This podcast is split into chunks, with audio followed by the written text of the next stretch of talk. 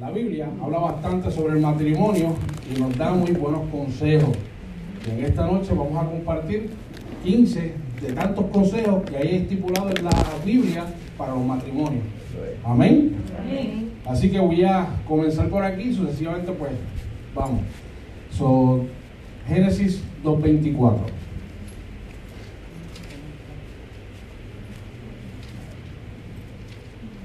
Mateo 19, del 4 al 6.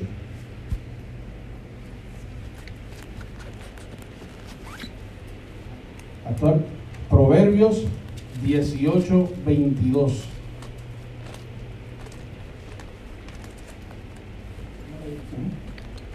Segunda de Corintios 6, 14 al 15. Segunda de Corintios 6, del 14 al 15. Pastor, Efesios 5, del 21 al 22. Pastor hermano. Efesios 5, del 25 al 26.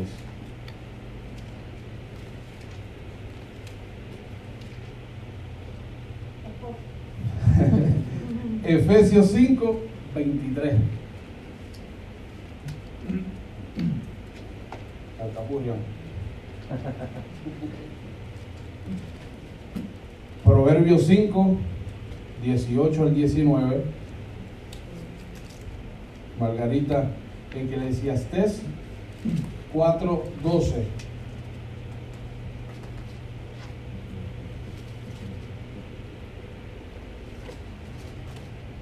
Alto Eclesiastés 4, del 9 al 11.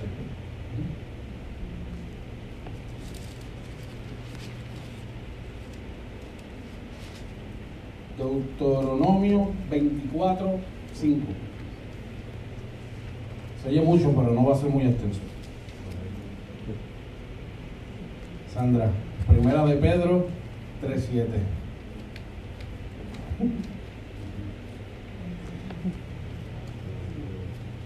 Hebreos 13, 4.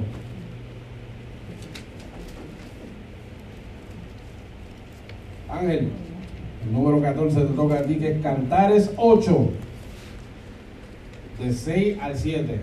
Cantares 8, 6 al 7. Y yo compartiré el último.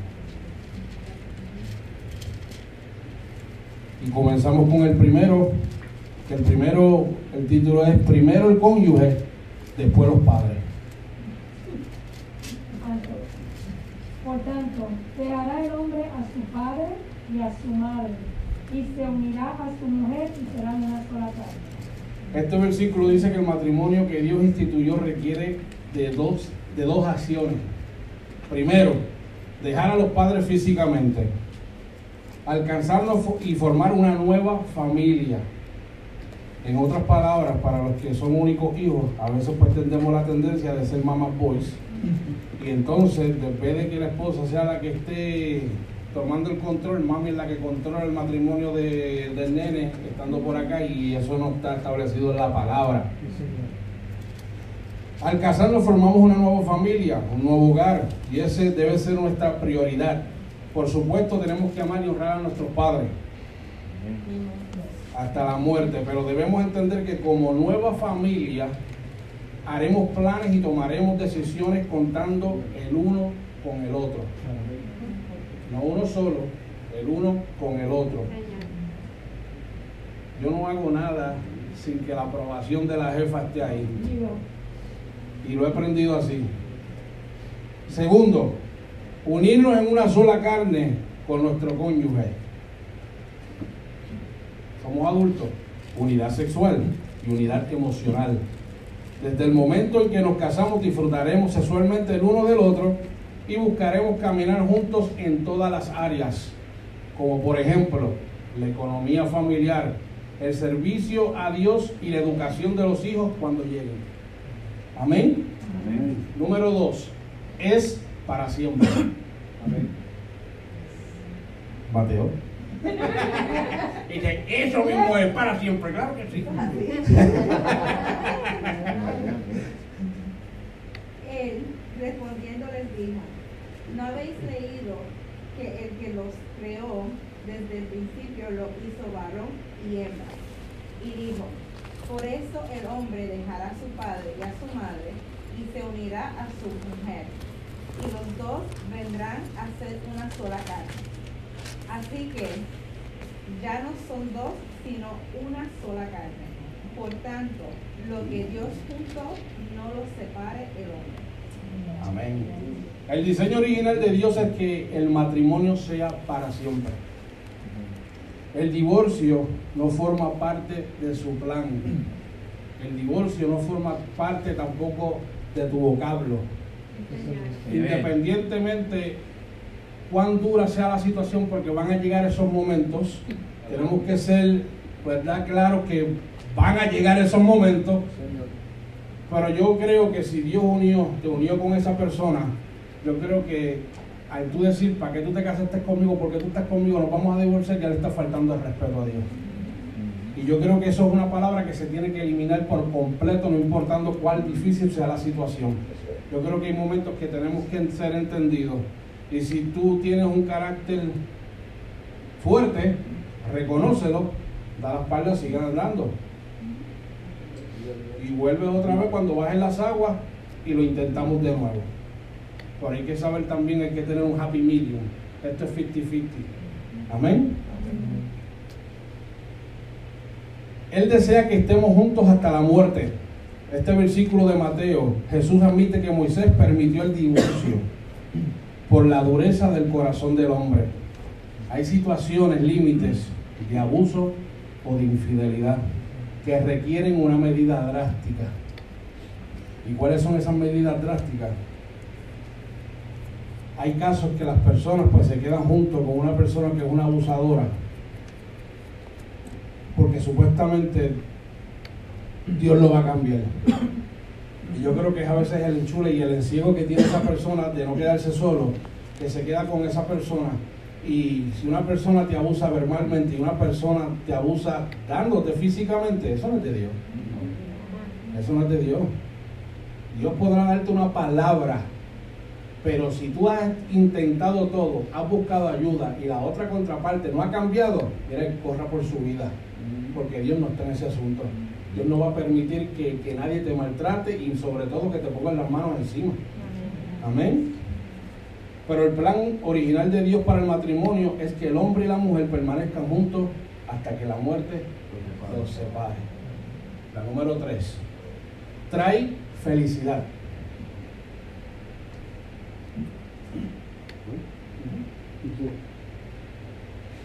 Encontrar esposa es encontrar lo mejor. ¿Cómo? Encontrar esposa es encontrar lo mejor. Amén. Y yo soy testigo de eso. es recibir una muestra del favor de Dios. Amén. El que haya, o sea, que nosotros tenemos que accionar, tenemos que hallar, tenemos que buscar Oye, los primeros años no son fáciles, después no venga a decir, la mujer que tú me diste. Lo porque te papito, la palabra está establecida que tú la hallaste. ¿Entiendes? Dios debe guiarnos en la elección de nuestra pareja. A veces en las elecciones Dios no está y lo sacamos para el lado. Recibimos bendición cuando escogemos dentro de su voluntad para nosotros. Debemos casarnos con alguien que trae alegría a nuestro corazón. Pregunta que te hago, esa persona que tienes a tu lado, ¿trae alegría a tu corazón? También es alguien que nos acerca a Dios y a su propósito para nuestra vida. Así que caminaremos juntos y con gozo el camino por el que Dios nos lleve. Amén.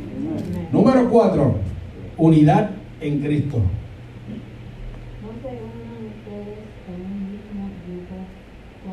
No sea, porque eh, tienen en común justicia y la injusticia. ¿O cómo puede? Está bien, no hay problema, claro que sí. Somos solo una carne. No se unan ustedes en un mismo yugo con lo que no creen, porque tienen en común la justicia? ¿Por qué tienen en común la justicia y la injusticia?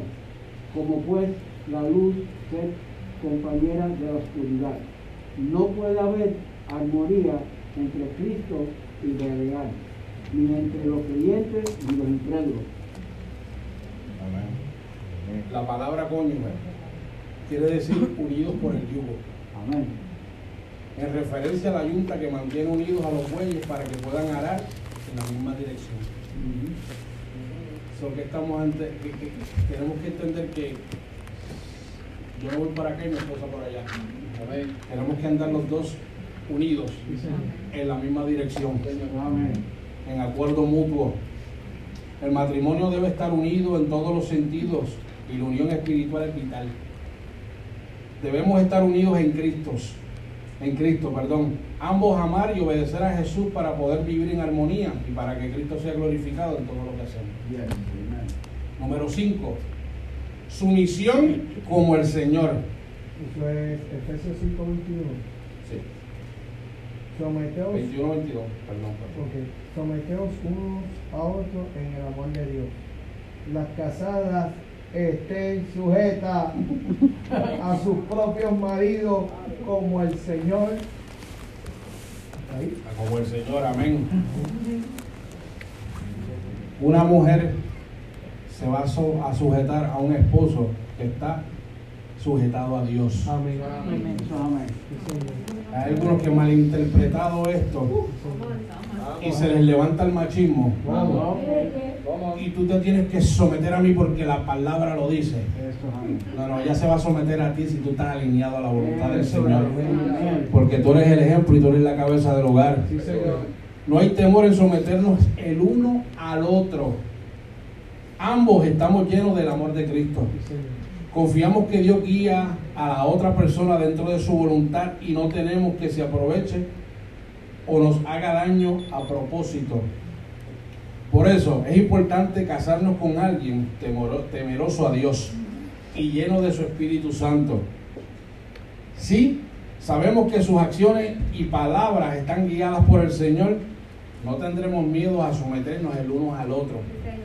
El amor perfecto que Dios nos da echa cualquier temor. La número 6. Amar como Cristo. Efesios 5, 25 al 26.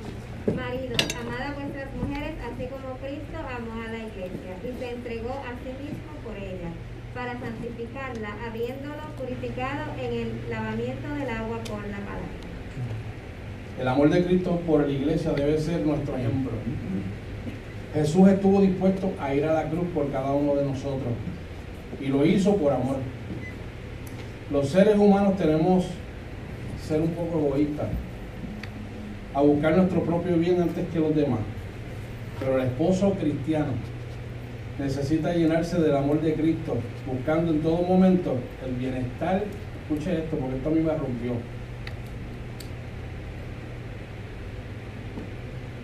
El esposo cristiano necesita llenarse del amor de Cristo, buscando en todo momento el bienestar espiritual de su esposa.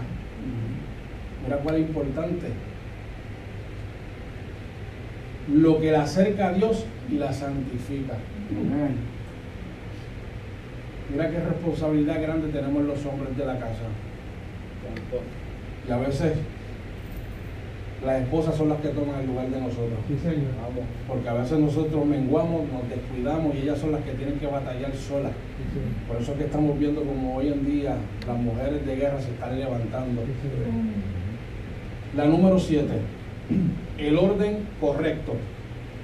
Versión 23. Ujú. Porque el marido es cabeza de la mujer, así como Cristo es cabeza de la iglesia, la cual es su cuerpo y Amén. es su salvador. Todo en la vida funciona mejor cuando seguimos los consejos e instrucciones y el matrimonio no es la excepción. Para que haya paz y armonía debe estar claro el orden del lidera- del liderazgo. El esposo debe buscar la dirección de Dios sobre lo que es mejor para él y su familia. Debe tener una vida saludable de oración y estudiar la palabra. La mujer también necesita acudir a Dios pidiendo sabiduría, sabiduría para ella y para su marido. Y apoyar a su esposo en la toma de decisiones. Que alegran y eso, mira esto. O sea, cuando la esposa también busca su dirección, apoya a su esposo, los dos toman decisiones, un acuerdo, porque no se trata de uno, se trata de ambos, ¿ok? Y ambos se convierten en uno porque cuando intimamos nos convertimos en una sola carne. Y cuando nosotros hacemos eso, eso le agrada al corazón al Padre. Amén. Amén, grande. Yo buscando y a mí me rompieron y de verdad que esto está brutal. La número 8, y es mi favorita. Yo creo que todos los hombres aquí van a estar de acuerdo conmigo. Es muy importante, créanme. La número 8 es fomentar la intimidad sexual. Bendito Dios mío, está bien apagado. Yo fuera de la alábalo, se metió Dios aquí, aleluya. Proverbios 5, 18 al 19. Proverbios 5, 18 y 19 dice, sea bendito tu manantial y alégrate con la mujer de tu juventud. Como hermosa sierva, graciosa gacela, sus pechos te satisfagan en todo tiempo y embriágate siempre con su amor. Dios anhela que el esposo y la esposa tengan una vida sexual satisfactoria durante toda su vida.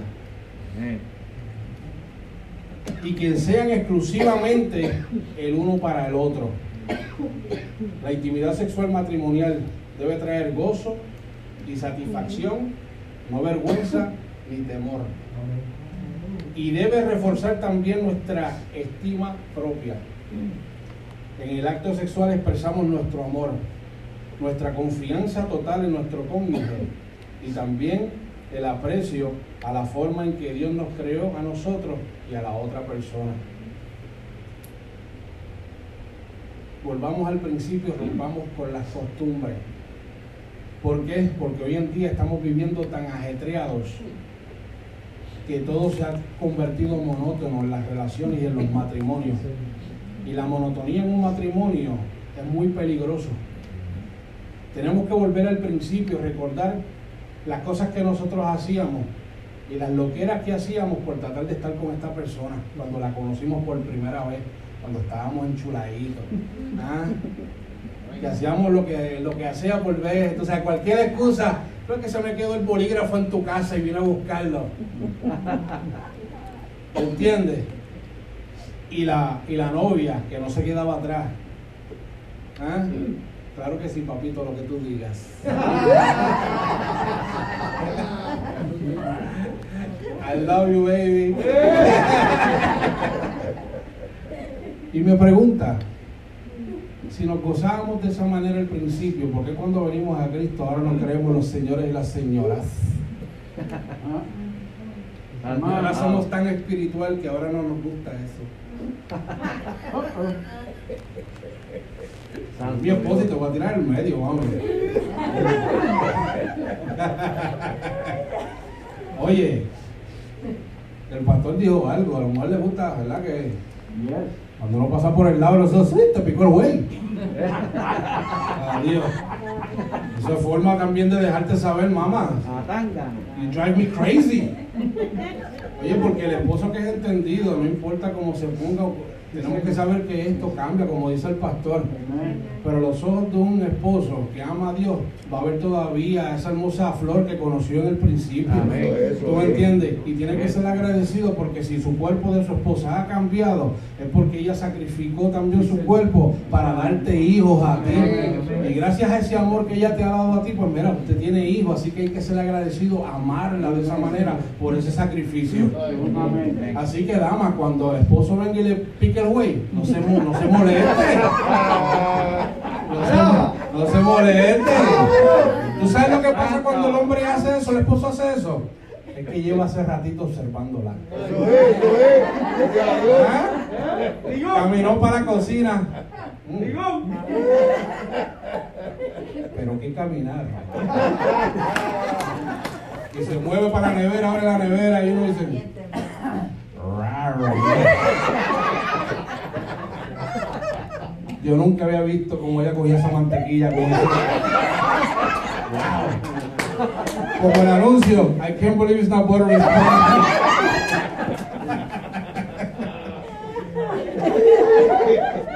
Oye, mantenga su relación interesante.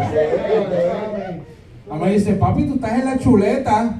Y yo, en la chuleta, mami, yo estoy en la vaca entera, mi amor. Muchacha.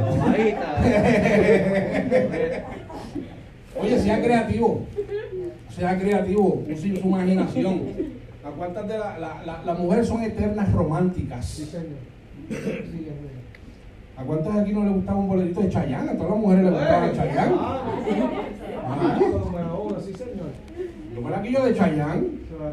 Triple, porque Chayanne no está como yo, soy tres veces Chayanne. ¿Tú me entiendes? ¿Te gusta Chayanne? Baby, prepárate porque tu pirata soy yo.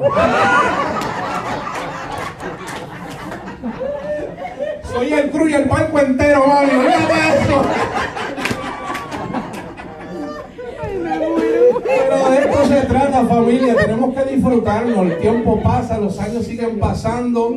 Y como está viendo el mundo, mira, la única que tenemos es a nuestra cónyuge, a nuestra media mitad.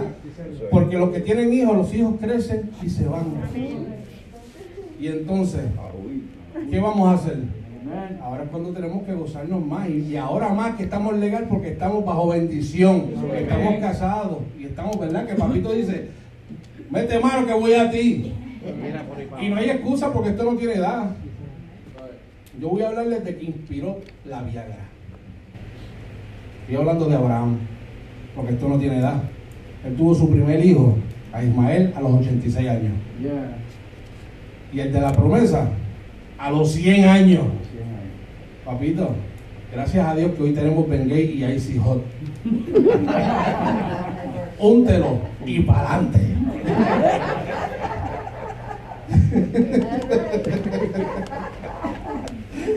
Vamos para el número 10, que me perdí yo aquí también gozando con ustedes. Hay 9. Más fuertes con Dios. ¿Quién tiene el 9? Eclesiastés 4:12. Y si alguien prevalece contra uno, dos lo constituirán y cordel de tres do- dobleces no se rompe. Se dice que la unión está a fuerza. Y esto es una y esto es aún más cierto en el matrimonio. Un matrimonio unido es un gran, un gran ejemplo en este mundo que aplaude tanto el individualismo. Si ambos sirven a Dios, contarán con su ayuda en los momentos difíciles. Yo soy testigo de eso. Recibirán su sabiduría para tomar las decisiones correctas y la fuerza para superar las pruebas.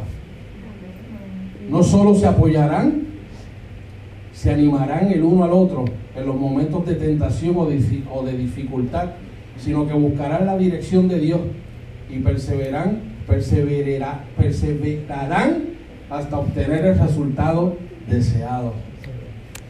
Oye, cada cual vamos a llegar por esos momentos de dificultad. Cada cual vamos a tener un momento de, de desánimo. Los problemas van a llegar y a veces uno pues va a perder fuerza. Pero qué bueno es tener una persona al lado que te ve tu condición, no te la critica, pero te levanta, los te levanta las manos.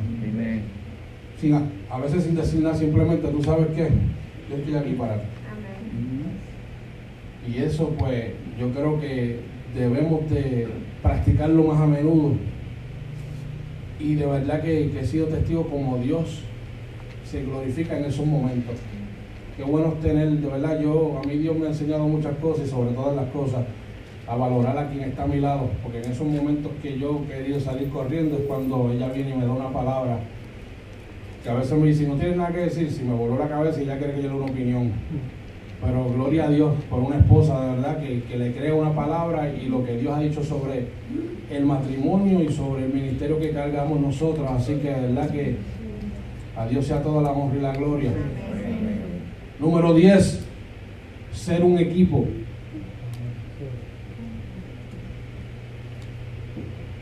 Eclesiastés 4, del 9 al 11.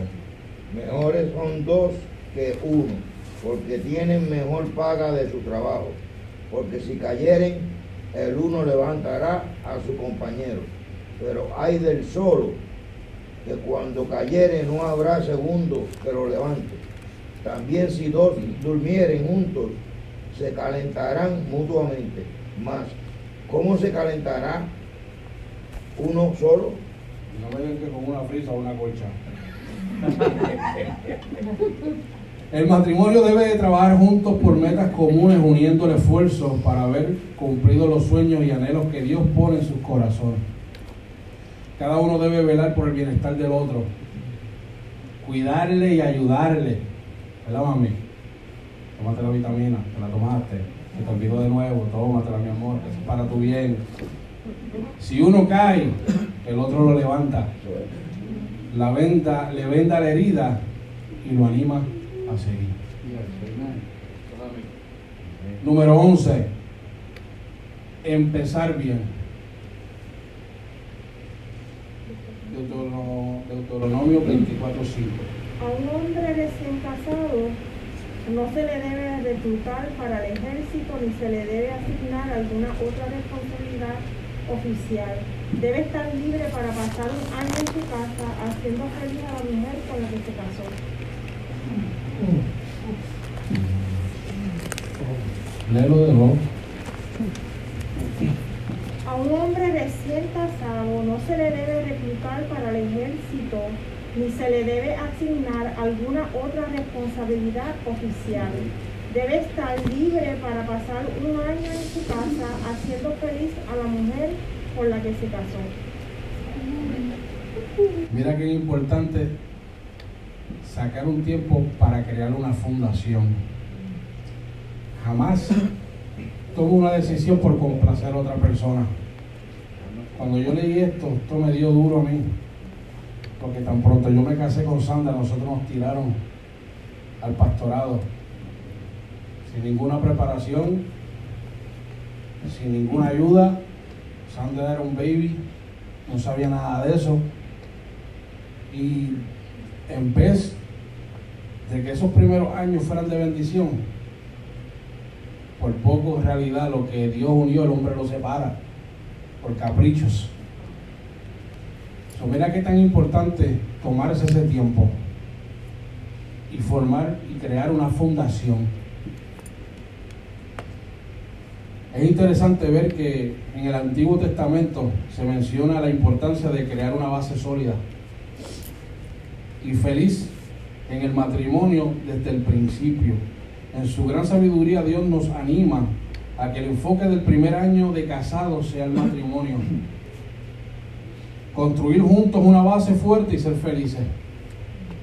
Todos los demás puede esperar.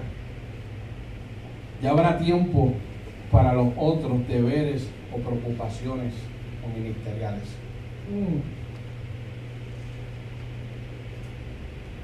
Lo importante de tomarse el tiempo. Aquí no es el más que corra ni el primero que llegue. Es de hacer las cosas bien. Y si está establecido en la palabra que hay que tomar de su tiempo, por lo menos un año, cuando uno se recién se casa, mira lo importante que es y por qué Dios lo está diciendo. Porque a veces nos tiramos a rajatabla y no hemos formado y un fundamento que es lo que nos va a mantener unidos y fuertes cuando venga el golpe. Por eso que hay muchos matrimonios que no duran. Pero gracias a Dios, ¿verdad? Y para eso estamos en esta noche, para seguir aprendiendo de eso. Eso es, eso es. Número 12. Comprensión y respeto.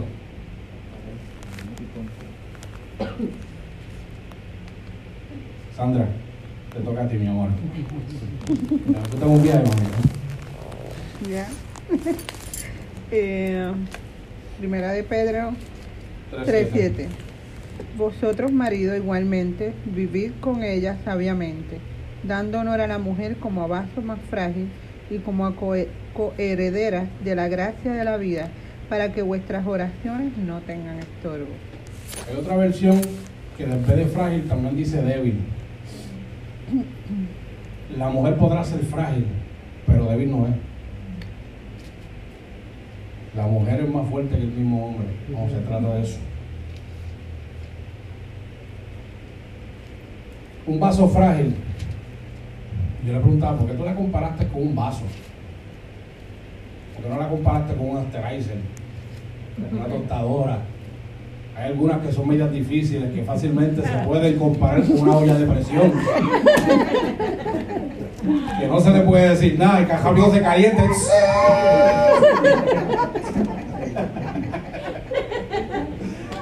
Así que damos, volvamos al principio. y vuelva otra vez a su ori- originalidad del vaso, ¿ok? Un vaso frágil es como el vaso de cristal. Es de gran valor, es delicado, es muy bello y se rompe fácilmente. Uno no trataría con rudeza a un vaso de cristal. Mira qué importante es una vajilla o un vaso de cristal que también se hereda. Vajillas y vasos de cristales que se heredan, son herencias. Dios está diciendo a los hombres en Primera de Pedro 3.7, traten a la mujer con delicadeza. Ella tiene tremendo valor. Es delicada y hermosa. Y por tu descuido puede ser rota. Entonces, ¿quién más perderá? Eres tú. Un vaso es destinado a contener líquido, a ser lleno. ¿De qué tú estás llenando tu esposa?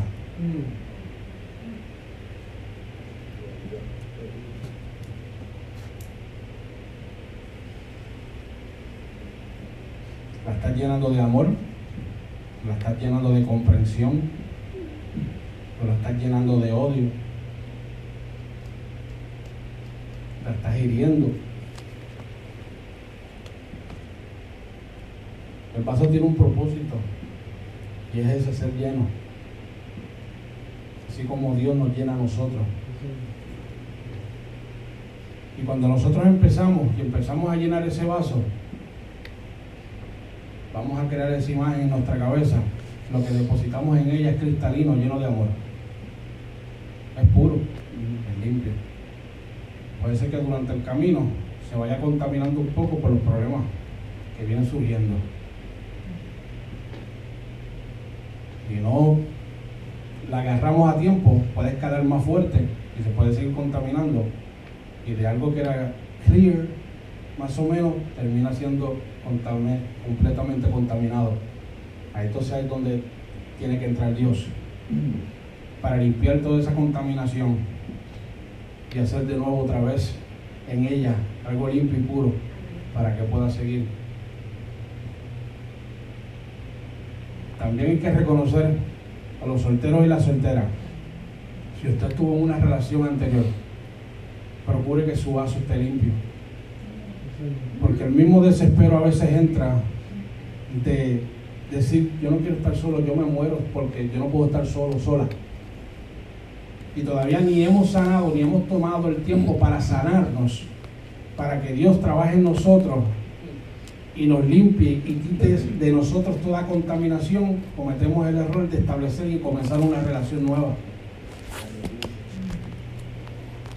¿Qué pasa con eso? Eso crea un problema grande.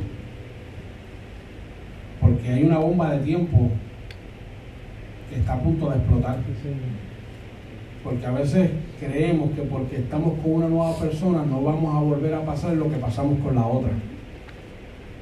Por eso es que tenemos a veces barreras. Y a veces cuando creemos que hemos sanado, la otra persona, sin darse cuenta, vuelve y hace algo que te trae a memoria algo que la otra persona te hizo. Y entonces el de ahora va a pagar los platos rotos por la culpa de otro. Pero también tienes que asumir la responsabilidad de que también tú tienes culpa porque tú no tampoco sanaste. Entonces el proceso de sanación es más tedioso, es más grande y es más dificultoso. Pero para nuestro Dios no es nada imposible. Se tardará, dolerá, pero luego podremos ver ese fruto del amor, del propósito y de lo que Dios quiere hacer con cada uno de nosotros. Así que procura, ¿qué le estamos echando a ese vaso frágil llamada esposa? Número 13. fidelidad y pureza.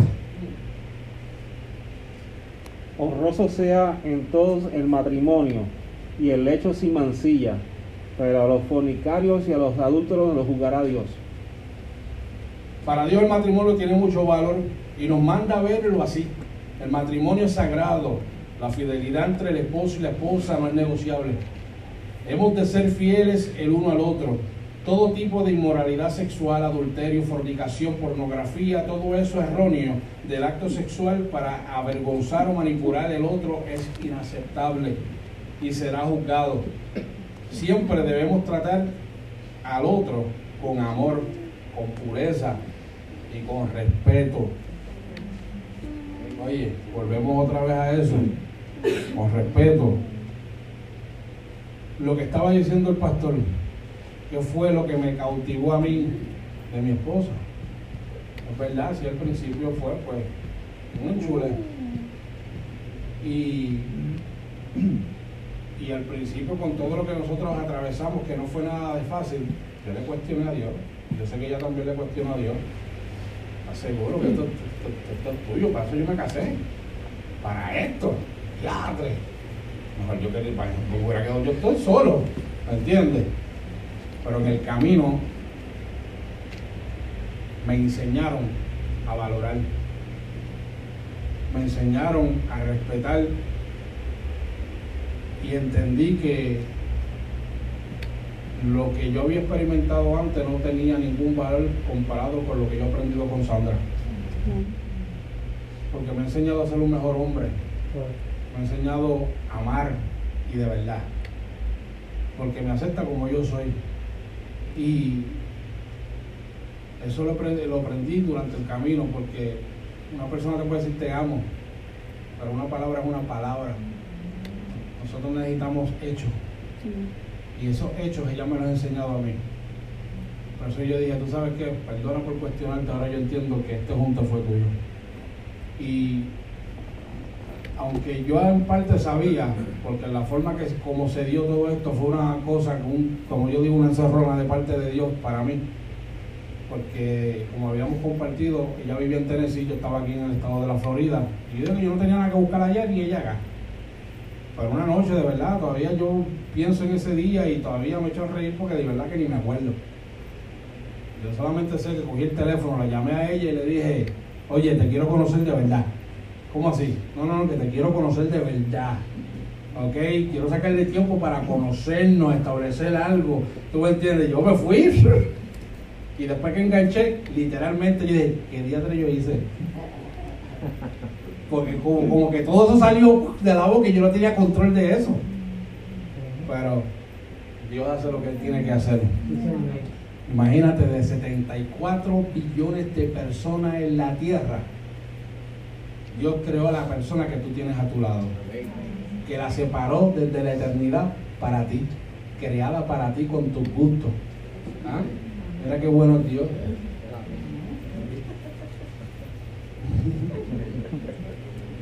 La número 14. O sí. El poder del amor. Cantares 8, de 6 a 7. Ponme como un sello sobre tu corazón, como una marca sobre tu brazo, porque fuerte es como la muerte el amor, duros como el Seol los celos, sus brasas, brasas de fuego, fuerte llama.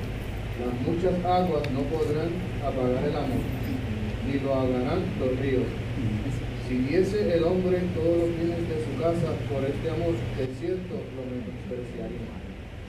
El amor verdadero es poderoso y eterno.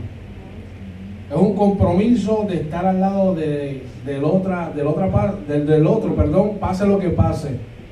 El sello sobre el corazón y la marca en el brazo no se refiere a un tatuaje que se pueden borrar, sino a marcar incrustadas que perduran, que jamás se podrán quitar.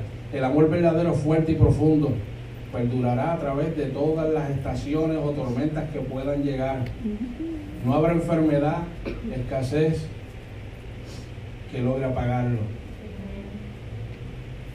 Y la número 15, construir con sabiduría. Proverbios 24:3. Con sabiduría se construye la casa, con inteligencia se echan los cimientos. Necesitamos sabiduría y la Biblia dice que el principio de la sabiduría es el temor del Dios. Si queremos construir un matrimonio sólido que perdure, debemos ir a la fuente de la sabiduría, a Dios. Él nos ayudará a superar nuestras diferencias y a tomar decisiones sabias. Si acudimos cada día a Él, prestándole nuestras iniquidades y nuestros anhelos, Él nos guiará.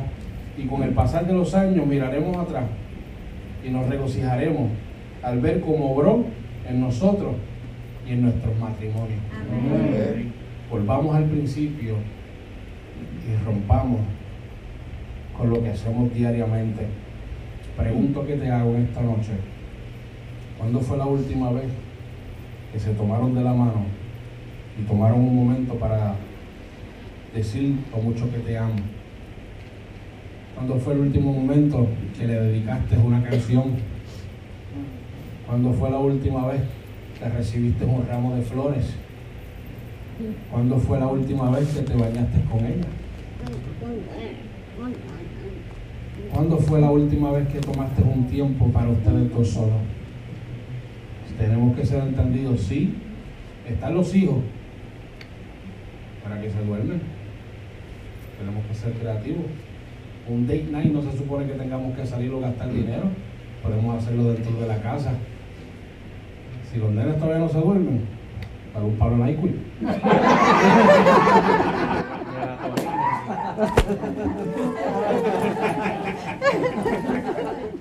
Se acabó el problema.